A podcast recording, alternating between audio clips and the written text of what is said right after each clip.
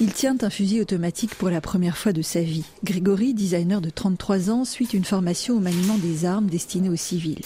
Sans attendre l'ordre de mobilisation qui finira par arriver, il en est persuadé, il prend les devants. Si on regarde la réalité en face, on comprend qu'il est indispensable de se préparer parce que la guerre va se poursuivre. En plus de la préparation physique et théorique, il faut aussi se préparer psychologiquement. Le fait d'acquérir des connaissances pratiques rend peu à peu les choses plus faciles dans ma tête et je serai alors prêt pour faire la guerre.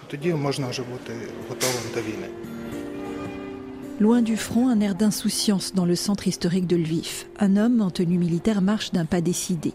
Il suit une formation de quelques jours avant de repartir sur le champ de bataille. La société, dit-il, doit contribuer à regarnir les rangs de l'armée.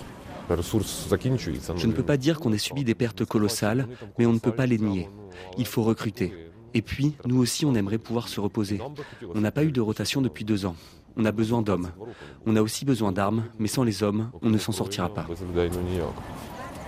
Le projet de loi sur la mobilisation en discussion à Kiev provoque de vifs débats. L'absence d'avancée, voire les reculs de l'armée ukrainienne n'incite pas à l'optimisme.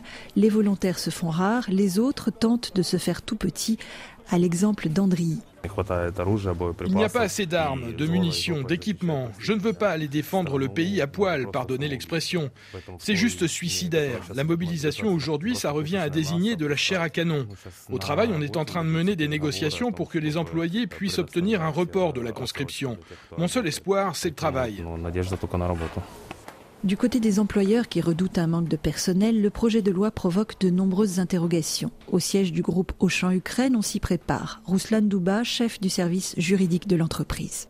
Le monde des affaires fait ses propositions. Les députés font les leurs. On est dans la phase active des négociations. Nous ne connaissons pas encore la version finale du projet de loi. Il est donc difficile de dire quelles seront les conséquences. Mais je pense qu'en tout état de cause, nous devons nous attendre à un renforcement de la mobilisation qui doit permettre un plus grand afflux de personnes dans l'armée.